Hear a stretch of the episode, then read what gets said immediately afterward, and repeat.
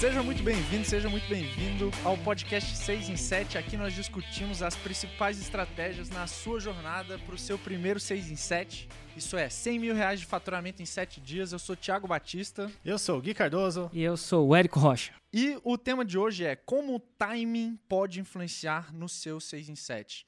E, Érico, você trouxe essa ideia da gente falar sobre timing. E é, eu queria te perguntar primeiro, é, na sua cabeça, o que, que é timing e por que, que você acha timing importante? Antes disso, vamos, vamos, vamos deixar claro uma parada aqui. Gente, Gui Cardoso cortou o cabelo. É. cortou o cabelo. E vamos dizer assim que ele estava acostumado com outra cabeleireira faz cinco. Faz quantos? 28 anos. É, mas 28 anos. Que, que ele não corta o cabelo que não, que não seja com a mãe dele. e agora estamos aqui revoltados. É a segunda dizer... vez, Gui, que não é a sua mãe que toca no seu cabelo? É, a segunda vez não deu certo de novo. Ele chegou hoje cabisbaixo no escritório. Eu falei: O que aconteceu? Você está sofrendo de depressão? Eu falei assim: Érico, não zoa o cabelo dele. E eu falei assim: Nossa, logo hoje que que a gente tem uma gravação do podcast 6 em 7. Você tá brincando comigo. Que timing bom, cara. Que timing bom. A gente que é. não gravou ontem, não gravou anteontem por algum motivo ou outro, mas estamos gravando e Gui, ó, não ficou tão ruim. Não necessariamente Obrigado. você devia ter pago, cara, mas enfim. Ó, cresce, daqui a pouco cresce. Mas qual foi a pergunta mesmo? A pergunta foi que você trouxe a ideia da gente gravar um episódio sobre timing. É, e aí eu queria saber para você o que, que é timing. Numa, ah. numa campanha de persuasão, numa campanha de publicidade, numa tentativa de você chegar a um sim que uma pessoa, quando você faz a pergunta, é tão importante quanto a pergunta em si.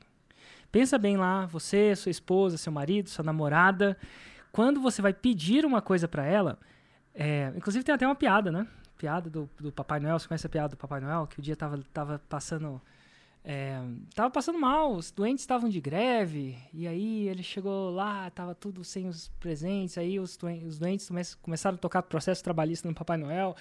Papai Noel ficou chateado com aquela parada, e aí ele foi chegar em casa e aí viu a Mamãe Noel com, com outro cara na cama. Falei assim, ai ah, meu Deus, ainda por cima, Mamãe Noel. E aí ele falou assim, não, vou cortar o cabelo. Aí ele pegou e pegou o mesmo cara que cortou o cabelo do Gui, cortou o cabelo do Papai Noel, fez uma cagada no cabelo do Papai Noel. O Papai Noel tava puto, puto, puto, nessa hora. Bravo, né? Nessa hora vem um anjinho lá do céu com uma árvore de Natal e falou assim, Papai Noel, Papai Noel, onde eu ponho essa árvore? a, a verdade é que timing influencia perguntar aquela coisa fez com que o anjinho ficasse sempre em cima da árvore, é claro, né? Colocou a árvore é, é. onde não devia. Então, assim, tá, não, é, não, é, não é de longe que a gente sabe que timing é importante. Timing numa piada é importante. Você contar uma piada sem timing, com timing é importante. Inclusive, tem um podcast há muito tempo atrás que eu, que eu via do Léo Lins. Não sei se você uhum. conhece o Léo Lins. Uhum. E quando eu estava tentando aprender a ser engraçado, eu falei assim: nossa, se escutar um podcast vai ser engraçado. Não sei se existe, mas ele ele falava dos fundamentos de uma piada. E nesse podcast do Léo Lins, que agora está no Danilo Gentili, né, no The Noite, ficou famoso agora, né, mais famoso, pelo menos mais famoso nesse, nesse contexto, ele explicava a importância do timing na piada. Então ele contava a mesma piada com diferentes timing, timings, uma fazia rir e outra não fazia rir. Então timing é importante na hora de fazer rir? É. Timing é importante na possibilidade de receber um sim? É quando você vai pedir alguma coisa para sua esposa, o humor dela, ou quando você pede. Por exemplo, eu não peço nada para minha esposa de manhã. Minha, minha esposa oh. de manhã, ela não é uma pessoa que trabalha de manhã, ela fica, né, demora um pouquinho para acelerar, ela tende a ficar no melhor estado dela mais à noite, então ela é uma pessoa mais noturna. Então eu aprendi, cara, brincar, fazer, acontecer de manhã não funciona com a minha esposa, então tem time. Enquanto isso, quando você faz um lançamento, pensa num lançamento de, de um foguete, timing do, da, de orquestrar ingredientes vai influenciar na acumulação de energia daquele foguete. Então, eu imagino que. Por que, que rola, rola uma contagem regressiva? Por que, que rola uma contagem regressiva na hora de lançar um foguete? Porque tem várias equipes que têm que fazer várias coisas no tempo certo para que o timing seja certo. Tem, deve ter várias travas de segurança ali naquela parada, né? né? Muita coisa explosiva ali. Então, o que, que, que acontece quando acontece é timing. E tudo aquilo acontecendo num timing certo resulta numa concentração de energia para o foguete ir. E uma campanha de marketing é a mesma coisa. Se você orquestrar o timing das coisas corretas, você vai, ter, você vai tender a ter uma responsividade. E até os algoritmos das redes sociais checam o timing. Eles consideram timing na hora de, de falar que uma coisa é relevante ou não. Então, assim, timing é a essência de tudo numa campanha de marketing. É, você lembra de alguma história assim que timing foi decisivo na sua vida? Eu lembro de todos os lançamentos timing é decisivo. Cada e-mail. Não, eu, é muito louco. Cada e-mail, cada CPL, cada palavra. Cada palavra dentro. De- Olha só, cada palavra dentro do CPL. Então, timing dentro do timing. Absolutamente é tudo decisivo. A gente fala de várias coisas. O efeito tsunami, clássica movimento na, dentro da fórmula de lançamento, que é um e-mail mandado na- no sábado, ele resulta numa abertura boa. Então, cada, não tudo. Eu não, eu não consigo imaginar uma coisa que é muito difícil que, que não resulta em time dentro de uma campanha de marketing. E pensando no. em explodir um pouco, você foi muito no micro, desde o e-mail de cada coisa. É, aí trazendo um pouco para a história mesmo. Você acha que foi um, um excelente timing a sua mudança, vamos supor, do, do Pro Leilões pro. para começar a trabalhar de marketing? Você teria feito isso antes, Hum, se você soubesse? E se eu teria orquestrado esse time melhor? Não, não, não teria orquestrado esse time melhor, não. Ele foi muito evolutivo e muito orgânico. O timing foi, o Érico não estava mais tão feliz em divulgar informações sobre leilão, porque tão, tanto ele não investia mais, e porque o meu irmão já cuidava daquele negócio. Então foi um, time, foi uma coisa meio orgânica, não foi orquestrado. A mudança do Érico para o marketing digital definitivamente não foi planejada nem orquestrada. Então é tipo algumas gravidezes, gravidez, né? Algumas são bem orquestradas, outras não. E você chega. Então, mas aí rola, entendeu? E uma vez que rola, você vai acontecer. E pro seu primeiro lançamento, Érico? Você chegou a demorar demais ou fazer foi rápido demais? horrível, foi horrível, porque eu não tinha, eu, eu voltei do evento ao vivo de Los Angeles, né? Para quem não sabe, vai lá no primeiro episódio como tudo começou. Eu falo dessa, dessa vez que eu fui para Los Angeles ap- aprender a fórmula. Quando eu voltei, eu dec- voltei decidido lançar. E eu voltei com o mindset de feito é melhor que perfeito. Então, onde quando o feito é melhor que perfeito, isso é, se você tem entre o perfeito e o feito e tiver que fazer uma escolha, você vai escolher pelo feito. Então, basicamente, os, a, nosso, a gente não falava quando ia ser os- o conteúdo de pré-lançamento 1, conteúdo de pré-lançamento 2, o vídeo de vendas. Por quê? Sabe-se lá quando ia acontecer. Então, a gente gravava um, soltava e começava a scriptar e gravar o outro. E, eventualmente, conseguia gravar ou não, porque, enfim, tinha parado de renderizar, às vezes era tudo feito muito manual, muito tosco mesmo. E às vezes não dava conta. E às vezes não dava conta nem de escrever. Mas como a gente já estava no barco e o barco estava rodando, a gente tinha mais motivação. Então eu não lembro exatamente. O timing não foi exatamente certo, não. Mas foi mais ou menos certo. Então, assim, eu não tive o timing exato. E eu, claro, depois de repetir isso 90, 100 vezes, agora eu tenho um timing preciso. Porque é uma coisa de, de repetição, de habilidade. Né? O timing da música vem com o quê? Com a repetição, com a habilidade. A primeira vez que você tocou, não necessariamente foi um timing perfeito. Num lançamento é a mesma coisa. Mas a grande sacada é não buscar a perfeição mesmo, não. Então, você buscar o melhor timing que você consegue naquele momento. E aí evoluindo em ciclos evolutivos. Isso é, testando a coisa várias vezes, tal que você evolua. Porque se você simplesmente repetir, não quer dizer que você evolui. Motorista de táxi repete andar de dirigir carro todo dia, não quer dizer que ele é o melhor motorista todo dia. Mas se você tem a, a, a intenção de praticar para evoluir, aí sim, aí você chama isso de, em vez de uma repetição, um ciclo evolutivo, e o ciclo evolutivo você vai sacando o melhor timing.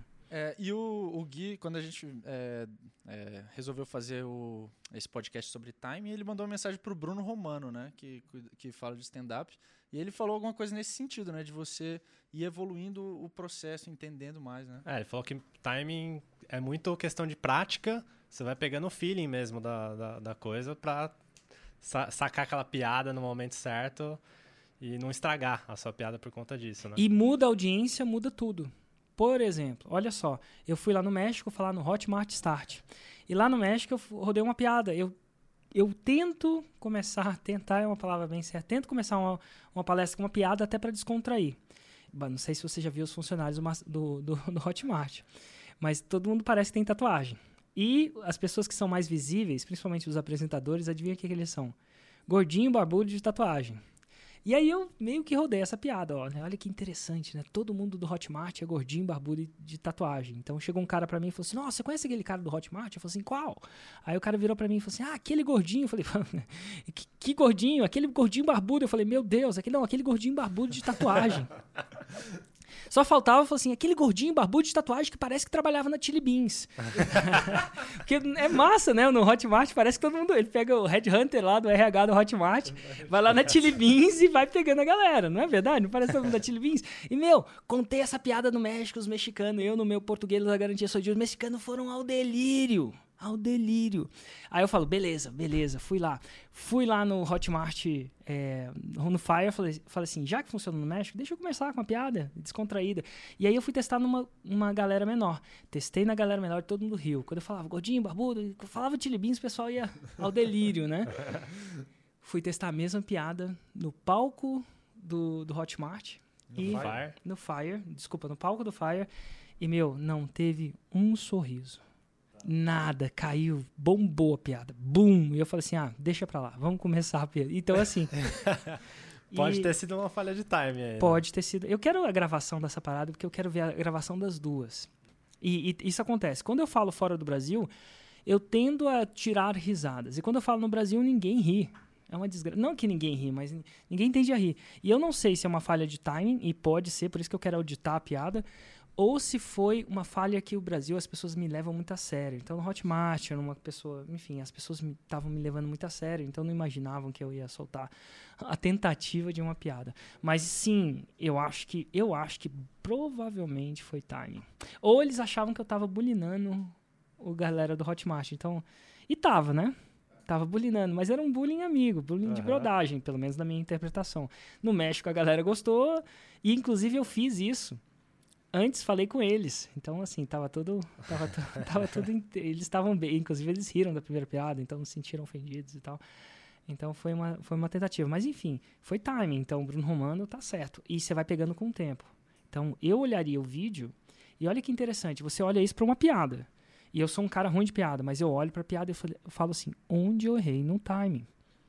E quando você está fazendo uma oferta, o timing que você fala as coisas é completamente completamente importante. O que, que, é um erro clássico que você vê as pessoas cometerem de timing em lançamento? Nossa, tem, tem várias coisas. Primeiro, vamos lá. Elas. eu não sei como é que eu vou falar isso. Elas não seguem a fórmula. A fórmula tem um timing. O timing é uma espécie de sequência. Então elas colocam os carros na frente do boi. Classicamente, eu falo promessa e quem não entende a fórmula vai ficar viajando nessa parada, mas eu falo promessa, história, conteúdo. Então, primeiro você promete uma coisa extraordinária, depois você, você, na verdade, coloca plausibilidade nisso, depois conta uma história antes de dar o conteúdo. Eu falo, história antes do conteúdo. Timing. História antes de conteúdo. Quer dizer, timing. E aí, o que, que a pessoa faz? Conteúdo antes de história. Às vezes, história antes de promessa. História antes de promessa eu nunca vi, você já viu? Já. Olha Essa só. Eu podia falar a mesma coisa para vocês. Que erro de.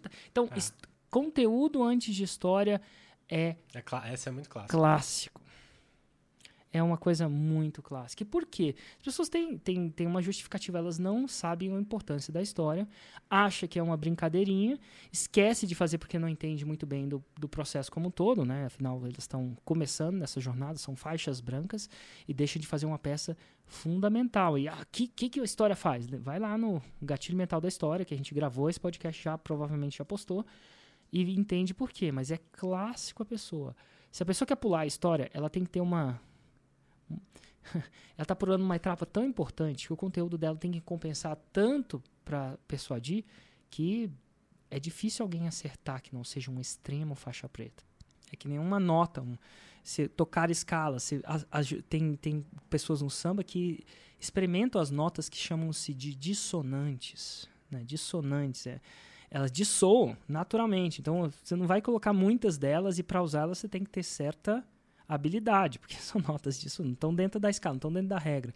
Então, só mais pessoas mais habilidosas vão conseguir encaixar notas dissonantes. Então, para você quebrar a regra, você conhece, tem que conhecer muito, mas muito a regra.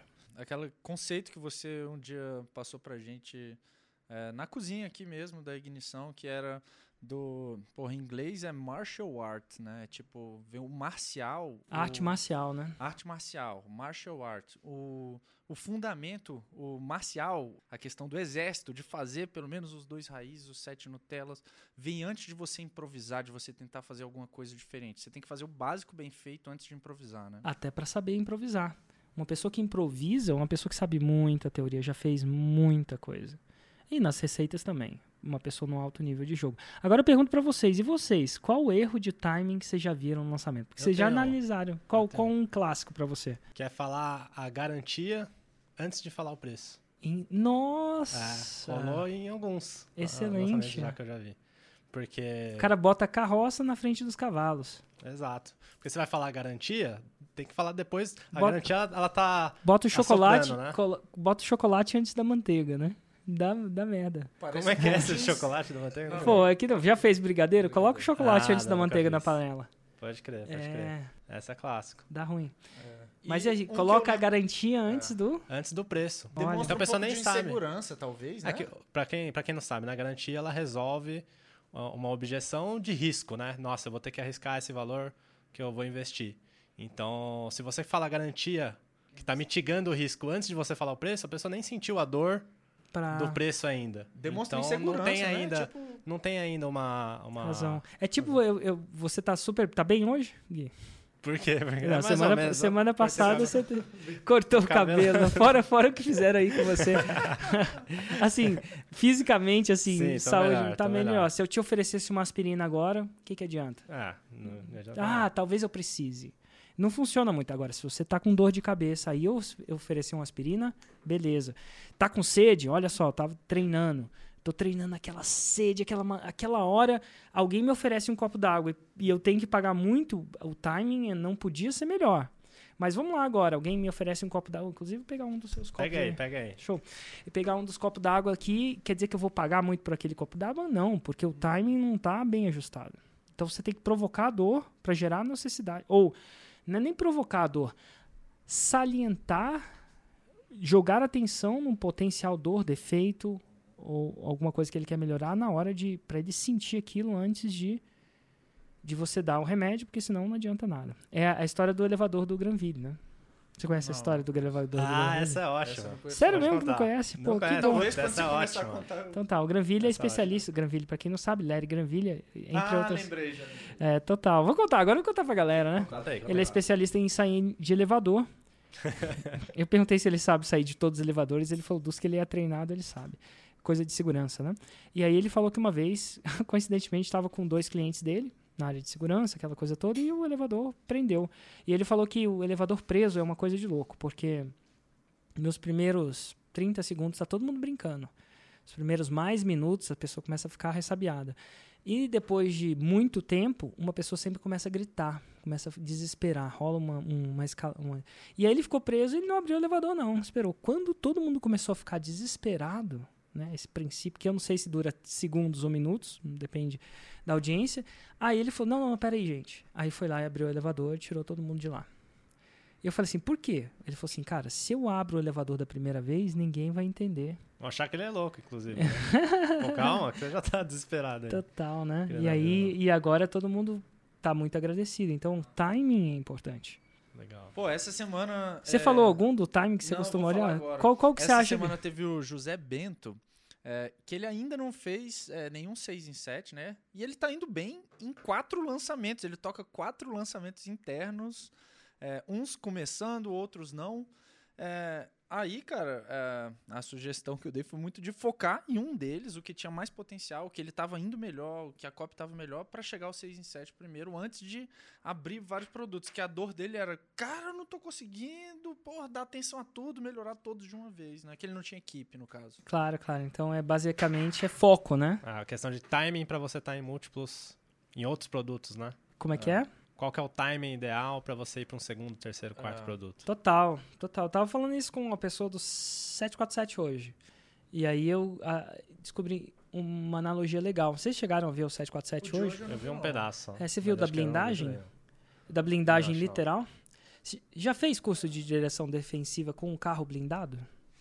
Então, assim, quando você faz um, uma das coisas é você sempre para o carro, se você está com um carro blindado, com muito espaço, com bom espaço na frente do outro carro. Por que isso? Por que que você acha isso vai acontecer?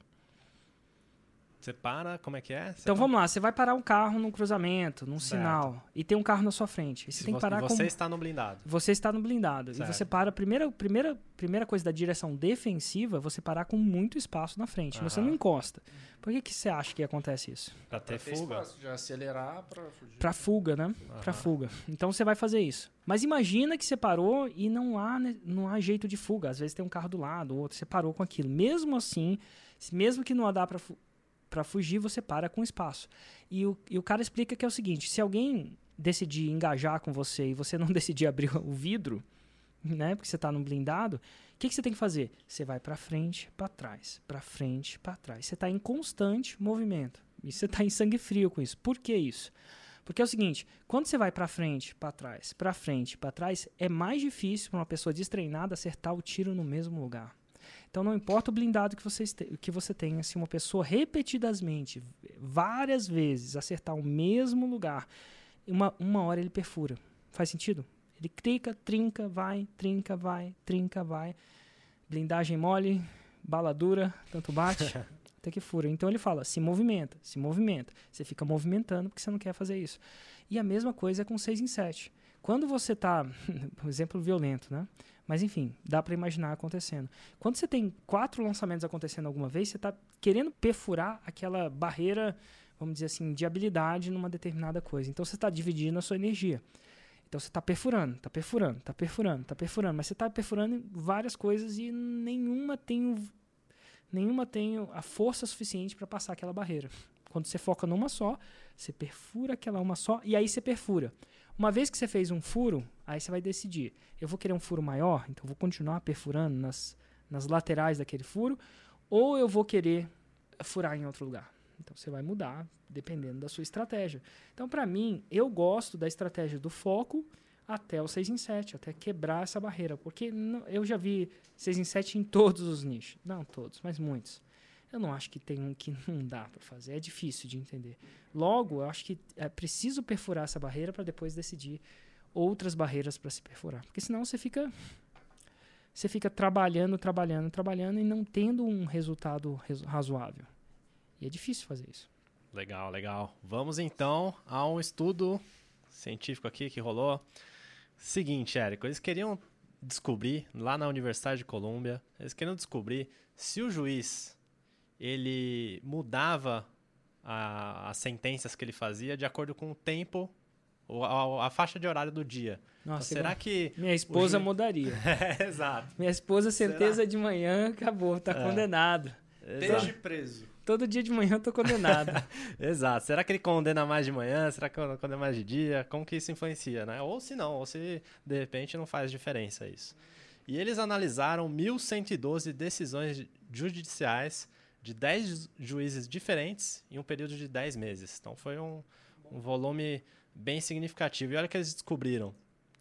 No começo do dia, o juiz tendia a fazer 65% de decisões favoráveis. E conforme ia chegando perto do horário do, do almoço, ia caindo, Ele queria almoçar. ia caindo e quase chegando a zero. E eles paravam para o almoço, quando eles voltavam, subia de novo, ia caindo de novo até eles ter- terem um intervalo.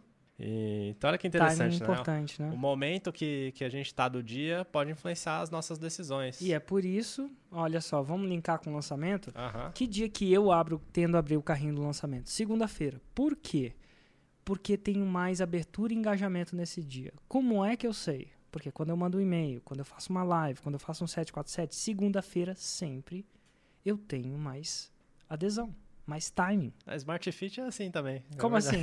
Tem Smart- mais gente na segunda-feira do que. Ah, tem mais gente. Tem. E ó, os meus lançamentos de janeiro, eles vão tender a sempre ser melhores historicamente. Não importa o que eu faço, nem mágica, posso fazer até malabarismo, que janeiro vai tender a ser sempre no meu nicho. E cada nicho é diferente. Eu descobri um É. cara, que é o Luiz Carlos, Aham. que no nicho dele, janeiro é o pior.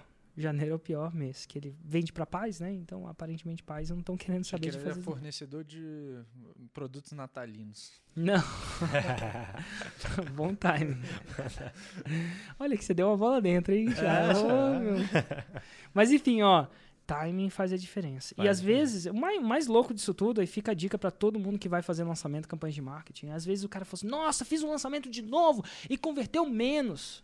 E o cara fala: O que, que eu fiz de errado?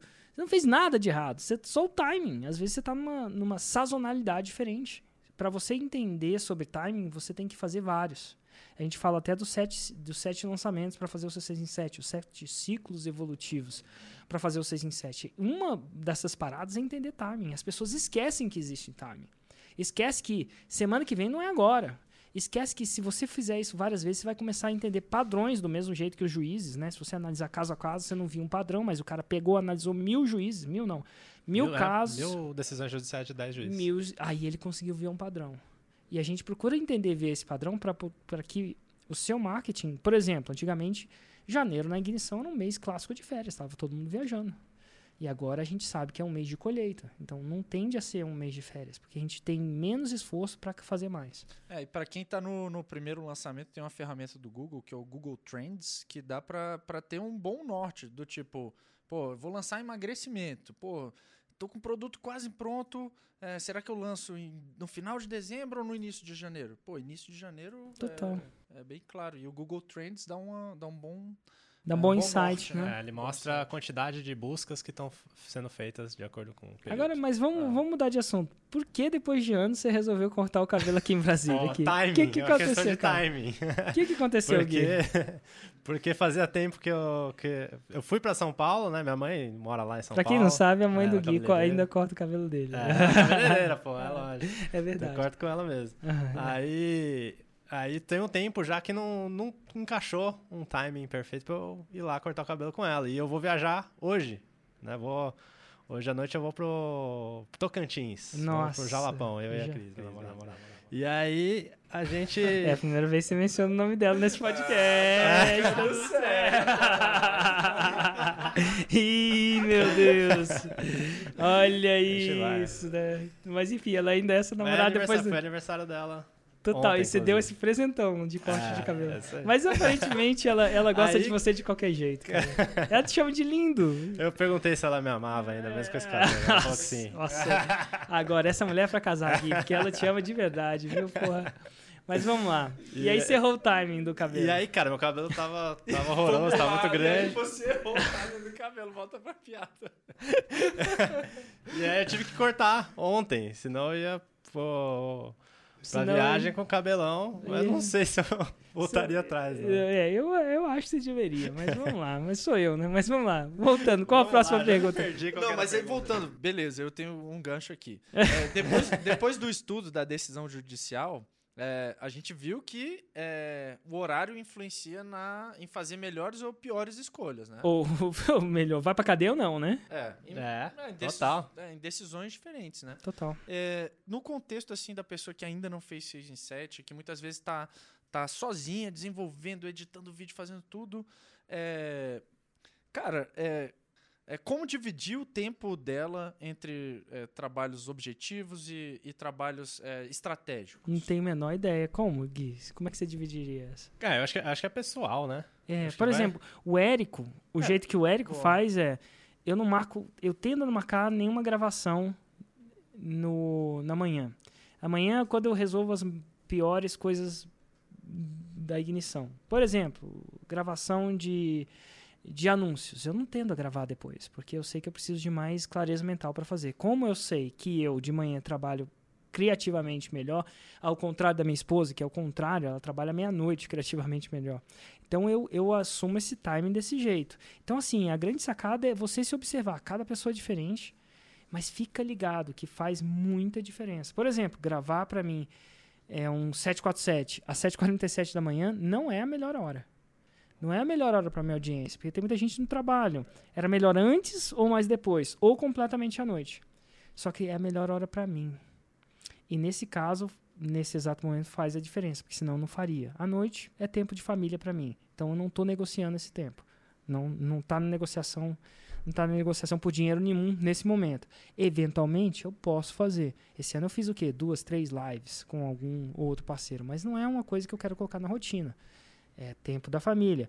muito mais cedo influencia o meu sono, 7h47 é perfeito timing para eu fazer. Então, às vezes, você não faz a coisa que é melhor timing para sua audiência, você faz uma coisa que é melhor timing para você, porque senão você não aguenta fazer isso consistentemente no, no, longo prazo. Então, mas assim, fica muito presente, né? Então, ó, o, a consistência é mais importante do que acertar o time. A consistência é mais importante que acertar o time. Por quê? Porque aí a gente volta na regra que é para mim rege que o feito ainda é melhor que o perfeito. Eu tenho melhores times ideais para fazer essa live do 747, devia ser 7h47 da noite. Muito melhor, muito mais audiência, muito mais pessoas podem fazer o tempo para acontecer. Só que não é o melhor time para mim. E aí eu estou priorizando fazer do que ser consistente do que ter a perfeição. Então, feito nesse caso para mim é melhor que perfeito. E tenho feito muitas, apesar da minha vida ser conturbada como de todo mundo é e tal, mas meu, estamos fazendo bastante coisa cada vez mais. E eu estou encaixando hoje, eu encaixei ontem, eu encaixei. Eventualmente quando eu viajo escolho não encaixar, poderia fazer acontecer, né? Mas não, não é uma parada que eu quero fazer. Então, eu, como eu dito quando acontece 747, como não, eu, eu faço isso. Agora, é, também a mesma coisa do, do, da gravação do conteúdo raiz no Galera Raiz. Eu acho que o timing perfeito para aquilo é exatamente depois do 747. É engraçado, hoje eu estou fazendo um timing diferente. Eu escolho o que eu vou falar antes do 747 e gravo depois. Porque eu acredito que meu cérebro trabalha. Se eu escolher muito antes, não funciona. Então, toda vez que eu tenho uma ideia legal, por exemplo, amanhã no áudio do 747 vai ser sobre intensificação de gatilhos. Eu tive uma ideia de fazer isso, mas não gravei, não sei o que, que eu vou fazer, só sei que o tema é legal. E aí, um pouco antes do 747, eu coloco o time. O áudio de hoje vai ser sobre a multidimensionalidade dos gatilhos. Não sei como é que eu vou escrever, não, mas é isso. E aí eu não, não gravo o áudio e vou para o 747. Quando eu saio do 747, eu, me, minha cabeça meio que mistura o que eu que eu vi no 747, que é um input, né? São conversas com a, alunos que são completamente aleatórias, não tem controle nenhum, com o que eu acho que eu vou falar. E aí eu saio com vontade de fazer. Então, eu faço com que o 7. Eu, ment, olha que louco. Mentalmente, eu fiz o 747 ser um gatilho mental, um disparador da vontade de eu gravar o áudio do Galera Raiz. Porque porque você tem, você tem âncoras, né? Por exemplo, quem fuma, geralmente, e quando eu fumava, geralmente eu gostava de fumar depois de tomar um café. Então, o café meio que puxava o cigarro, né? Já parei de fumar, mas eu fumava e fazia isso. E muita gente, ah, café, é, ou a pausa lá fora é hora de fumar um cigarro. Então, acontece de, de, um, de, uma, de um evento físico disparar o outro. Então, eu meio que estou transformando o 747 num evento que faz eu criar a rotina, disparar aquele, aquela vontade de gravar o, conteúdo raiz. E tem funcionado. E às vezes não dá. Porque eu tenho que fazer gravação aqui, ou porque eu atraso ali, ou acontece alguma coisa pessoal na minha vida. E aí, para eu retomar e gravar o Galera Raiz, o áudio, eu tenho que fazer um esforço consciente muito grande. E às vezes dá certo, às vezes não dá, dependendo do meu dia, dependendo do que está acontecendo. Então, se eu perco esse timing. Uhum se eu perco esse time, aquele conteúdo não sai, ou não sai tão fácil. E arrisca o seu, seu hábito ali de criação. Arrisco meu hábito. Ontem eu arrisquei meu hábito de meditar. Por algum motivo eu não meditei de manhã. E aí, meu, eu tive que meditar fora do meu, daquilo que disparava. Foi talvez sete vezes mais difícil. Sete a, eu diria que sete a oito mais, vezes mais difícil do que eu meditar na hora, e, principalmente no local. E foi muito difícil, foi muito. Então, e é mais legal, que é hoje, antes que quase aconteceu a mesma situação, por desorganização minha, né, de comunicação na minha casa, mas eu falei, não, eu vou fazer do mesmo jeito, porque depois vai, eu vou sofrer mais, porque eu vou perder o timing. Então, timing é bom até para você sacar o seu timing interno para saber se você, quando você saca o seu timing interno no conteúdo, fica mais fácil. Outras habilidades, reuniões ficam mais fáceis. Eu não, olha que louco, eu não penso se eu vou malhar na hora do almoço. Eu simplesmente acontece porque é um time, foi um é o time, meu corpo já sabe, minha equipe já sabe. Não é difícil para mim. Agora, mais tarde, hoje eu vou fazer uma aula à noite porque a luta do Aguiar vai ser difícil, né? eu tô treinando bem mais. Então, tipo, tô treinando seis vezes por semana agora. Mas é mais difícil para mim criar isso dentro de mim. Saquei. E, e, existe um, um timing? Porque assim, eu vou fazer essa pergunta porque tem gente da Ignição assistindo aqui também essa, ah, que legal. esse podcast. Não me diga. E existe... Eles estão sabendo o que aconteceu com o seu cabelo, então. existe um timing melhor para conseguir um sim do Érico Rocha ao longo do dia aí? Nossa. Senhora. Eu não ah, sei. ele não sabe. a gente sabe e você não sabe. É Érico mesmo? É. Vocês sabem, vocês sabem Eu exatamente. conversei com algumas pessoas, me falaram. É mais fácil conseguir. Quando, quando é que é mais fácil Será conseguir que eu falo? Será que eu falo, Thiago? Eu acho que fala, pô. Consigo que não. O Thiagão olhou pro lado e tirou o microfone Fala. e acabou. Falaram que pós- pós-crossfit e pós-jiu-jitsu você fica um amorzinho. Ah, levo muita porrada. Né? É mesmo, então se quiser, alguém quiser pedir um aumento de salário, Ah lá, Aí é. tá concordando. Não é, Laí? aumento de salário sempre vem pós-crossfit. É que faz sentido de acordo com o estudo, que é depois de uma pausa, né? Hum, Depois de uma pausa. Você deu uma resetada e tá voltando pra trabalhar, né? total.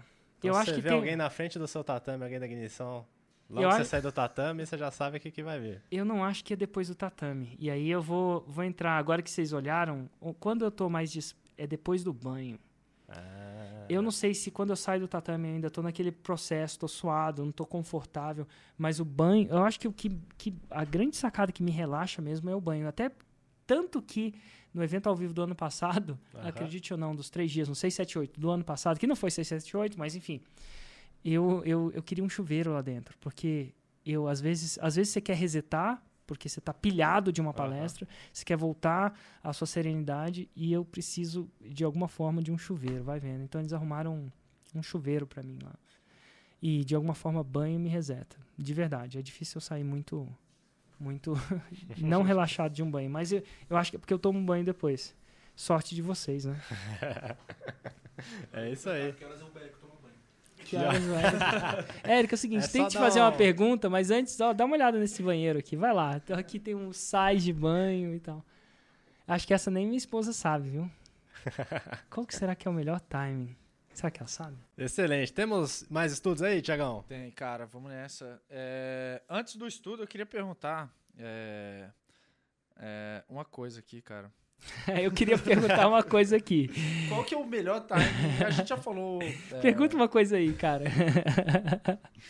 é, É que a gente só tá tirando onda com o Ki agora, então vamos, vamos, voltar a atenção no Tiagão. Vai lá. Pergunta uma coisa qual aí, que é o cara. melhor timing pra eu fazer o meu primeiro lançamento? Ah, ontem. Aí que tá. O primeiro lançamento, você não. Como você não. Hum. Eu acho que é o seguinte.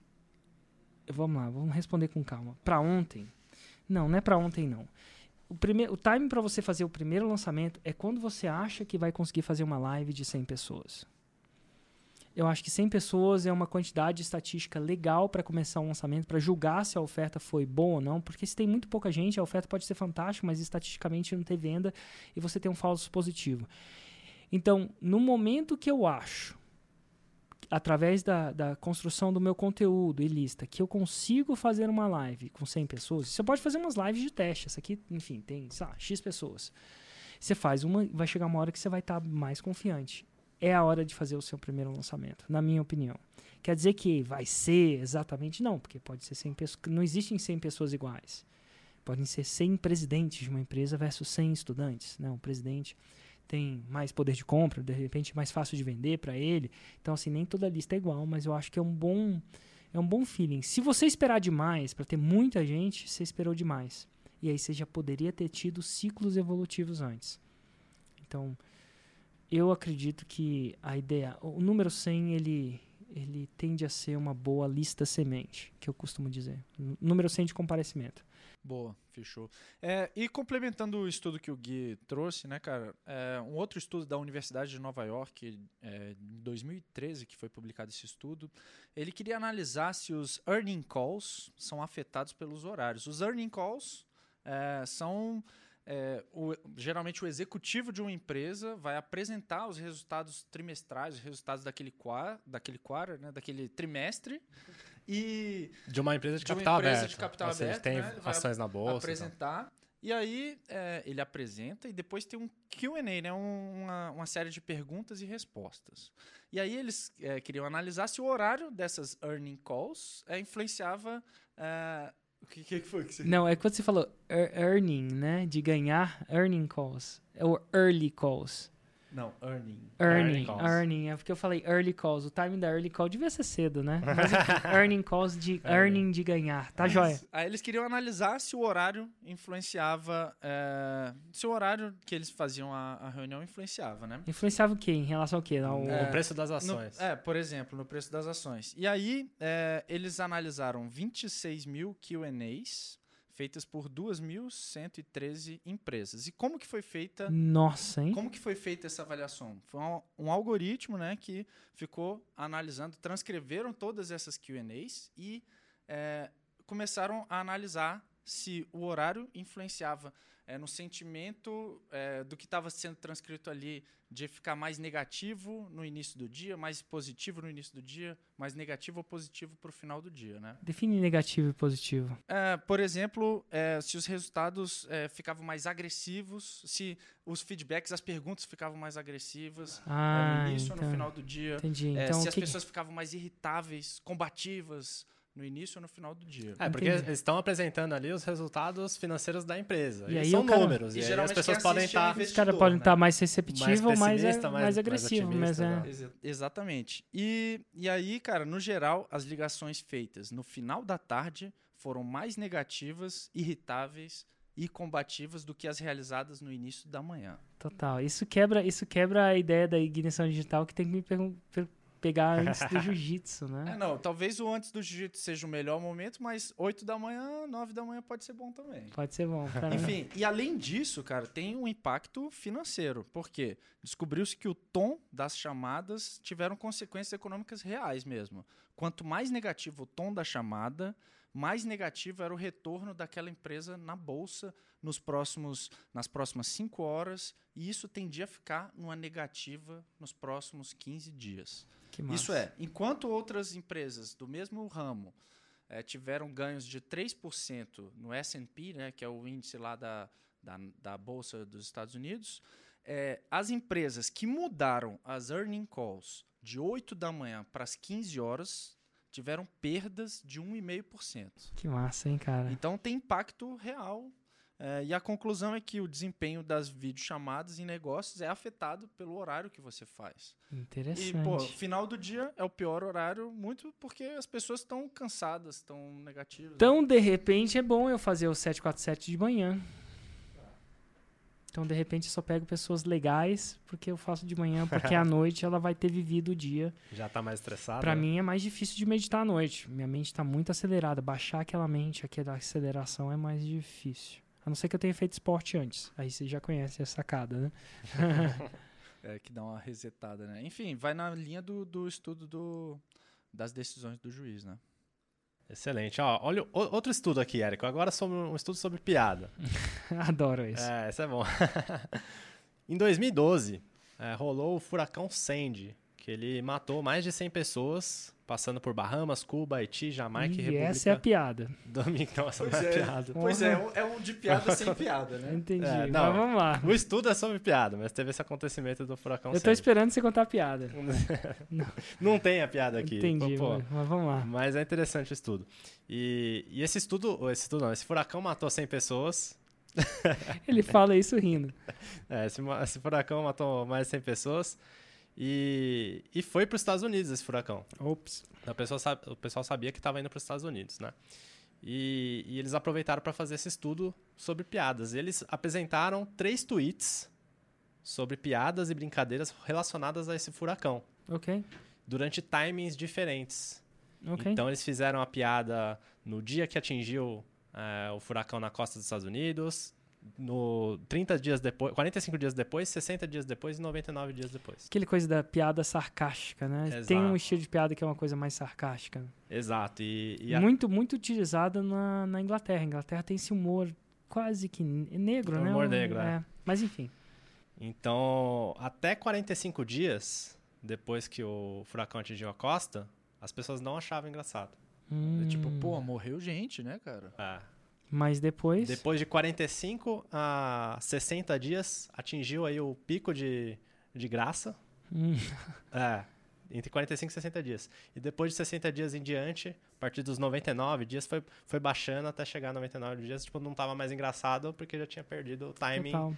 da, da piada. E- Engraçado. E a gente lembrou, só, só complementar, a gente lembrou, com esse estudo, de um episódio que foi feito aqui no, no Boa. podcast 6 em 7, que foi do fim dos likes no Instagram.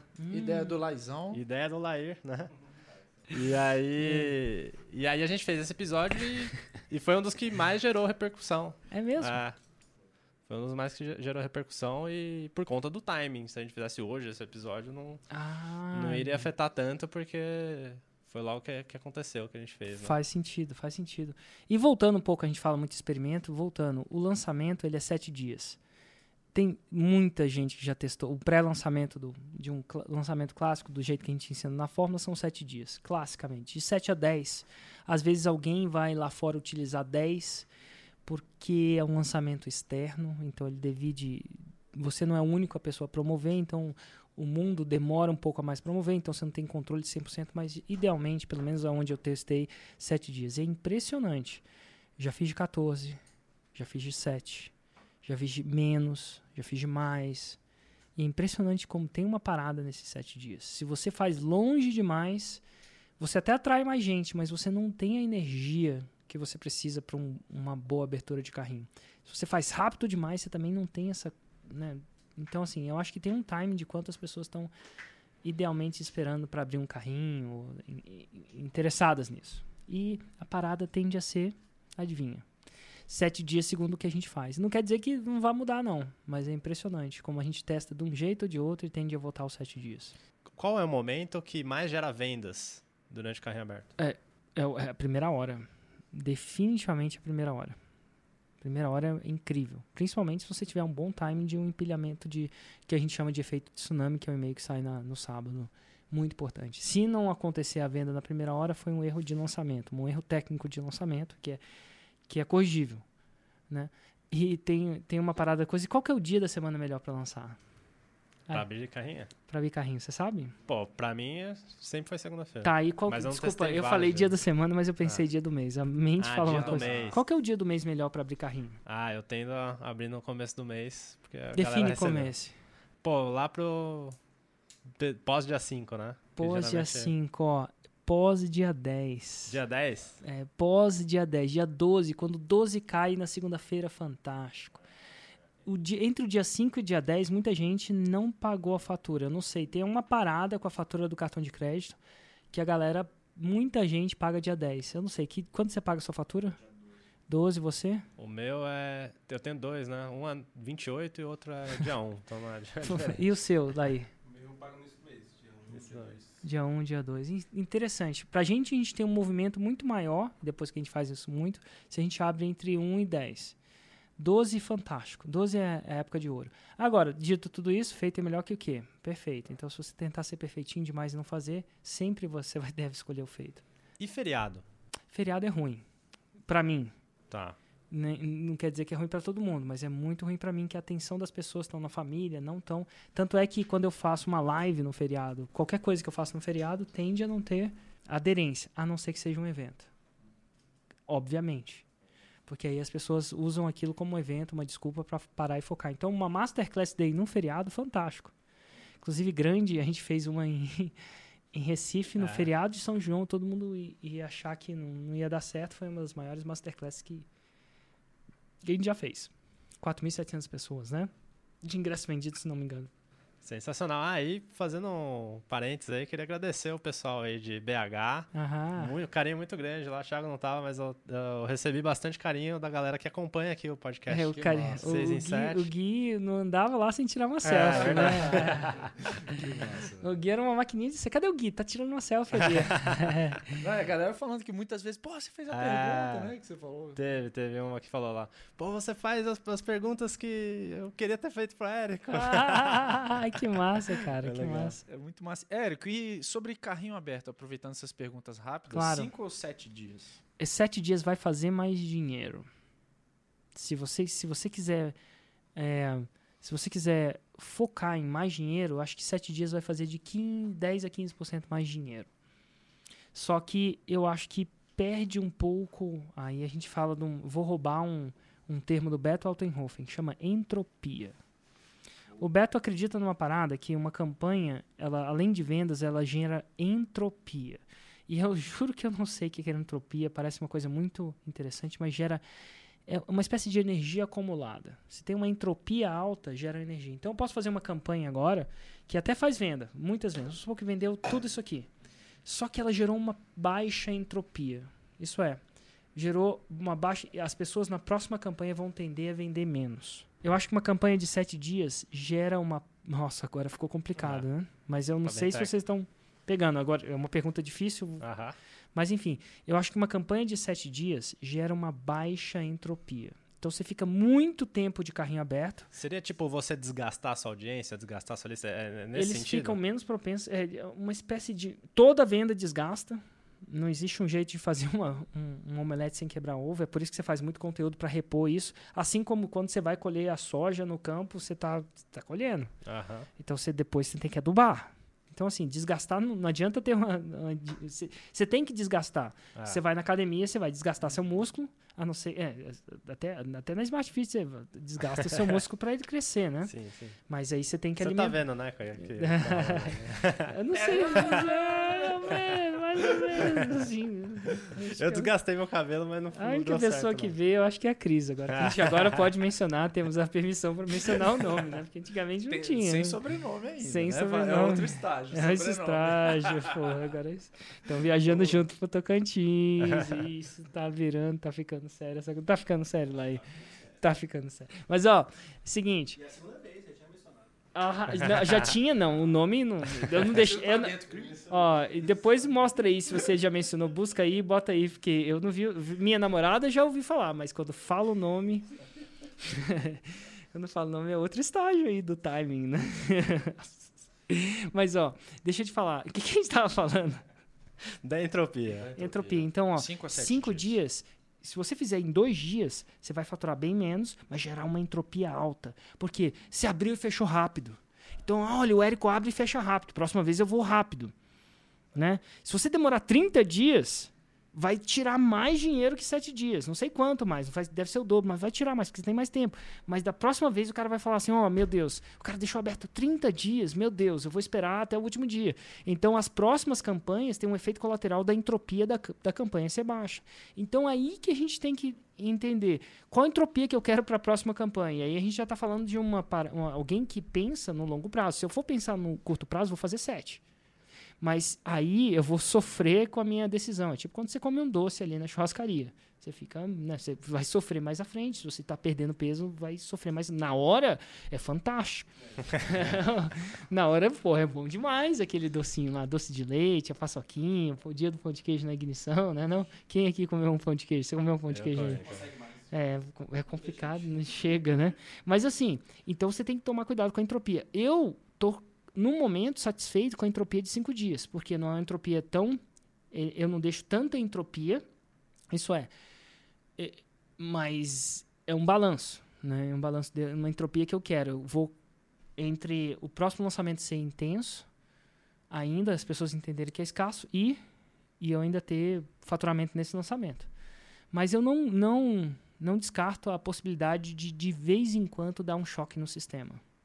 E aí que, e que vem, a gente fala de entropia e choque no sistema. O que, que é um choque no sistema? Quando eu faço cinco dias toda vez, o sistema meio que entende. Então aí ele vai lá e boom.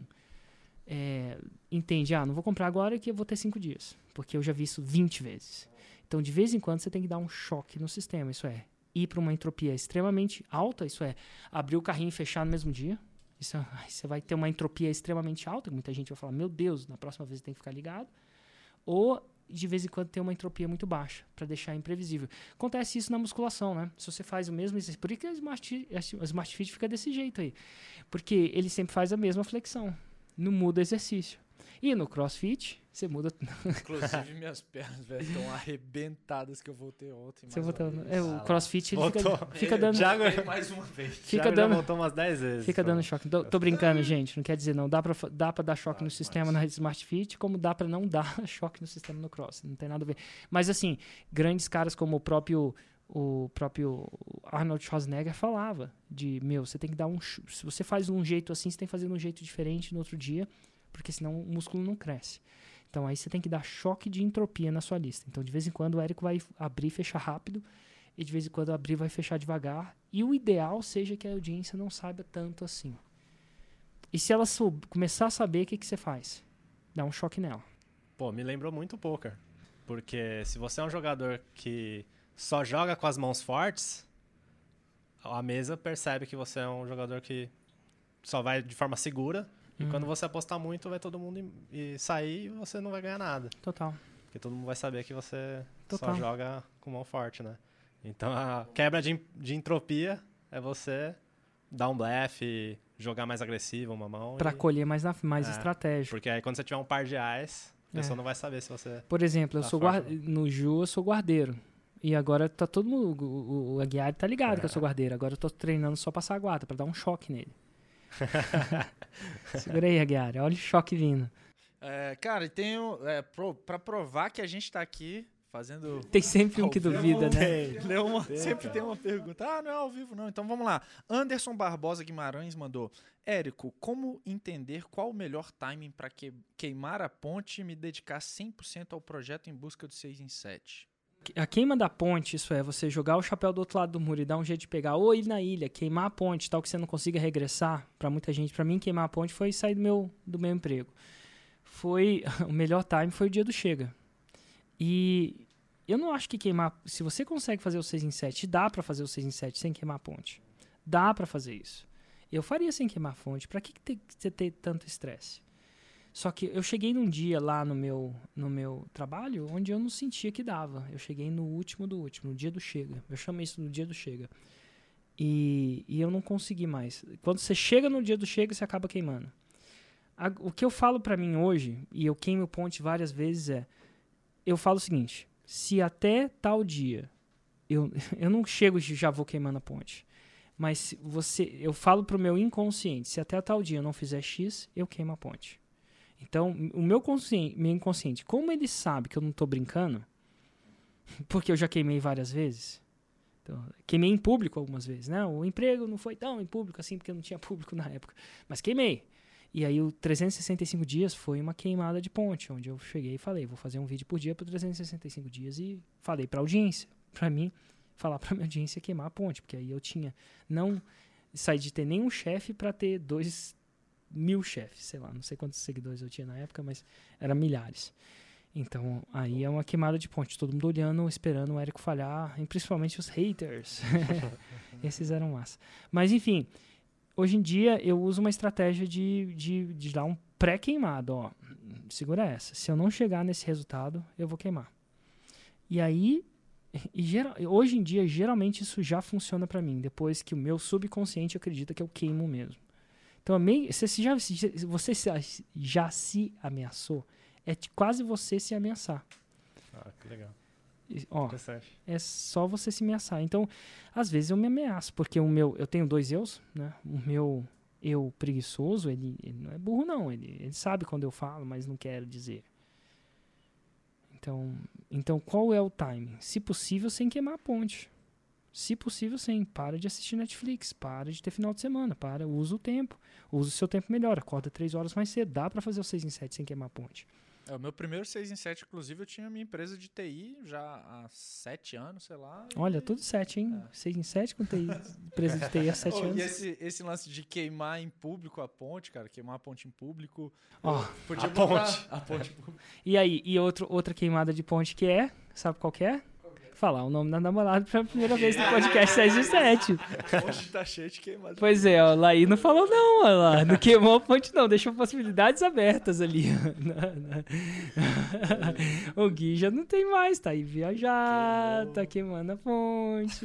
Cara, é boa a vida. A vida é É boa. boa, não, vida daqui é a boa. pouco a gente é igual piscina fria, né? A gente pula e fala, ah, pode vir, tá uma delícia. Boa. Depois que ele queimar essa, aí vem a próxima. Ah, cadê o filho? Entendeu? Aí muda mais um pouquinho a vida, né? um pouquinho, né? Outra pergunta aqui interessante do Leandro C.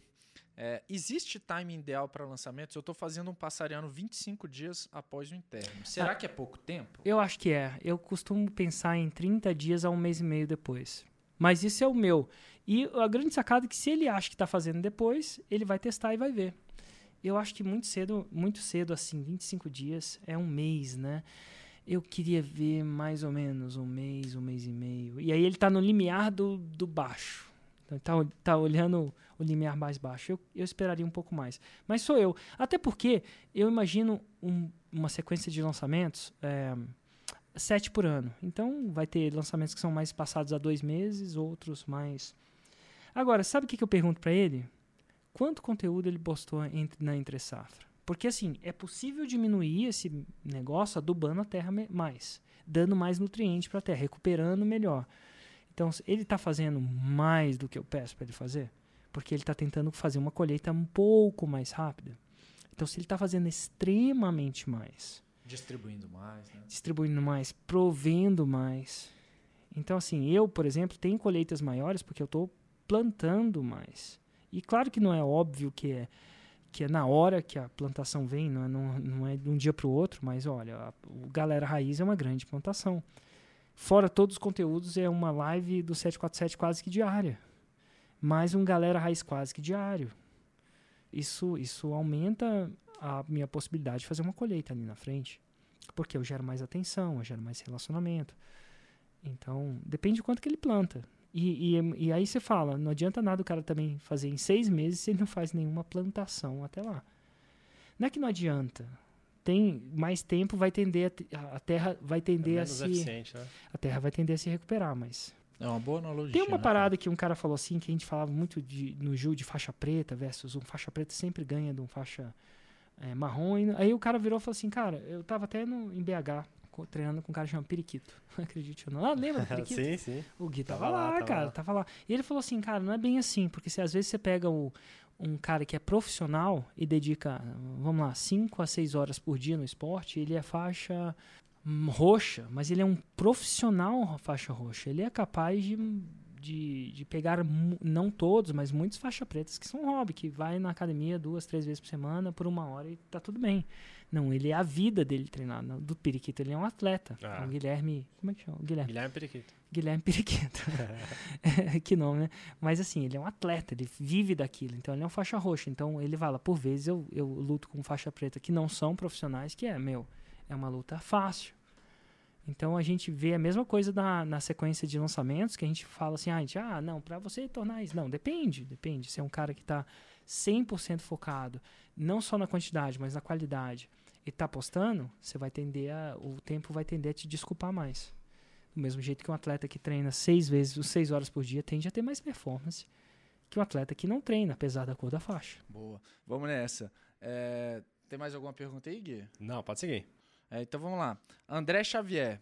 É, em relação às épocas do ano, Natal, é, lançar ou não? Tem até o caso do Ladeirinha, né, cara? Que ele- um dos primeiros lançamentos do Mulheres Bem Resolvidas foi no Natal e foi um Foi no- 7, né? Não foi um 6 e 7, foi um quase. Foi? Eu acho que foi quase. Eu acho que foi 85 ou 97 mil. Não foi um quase.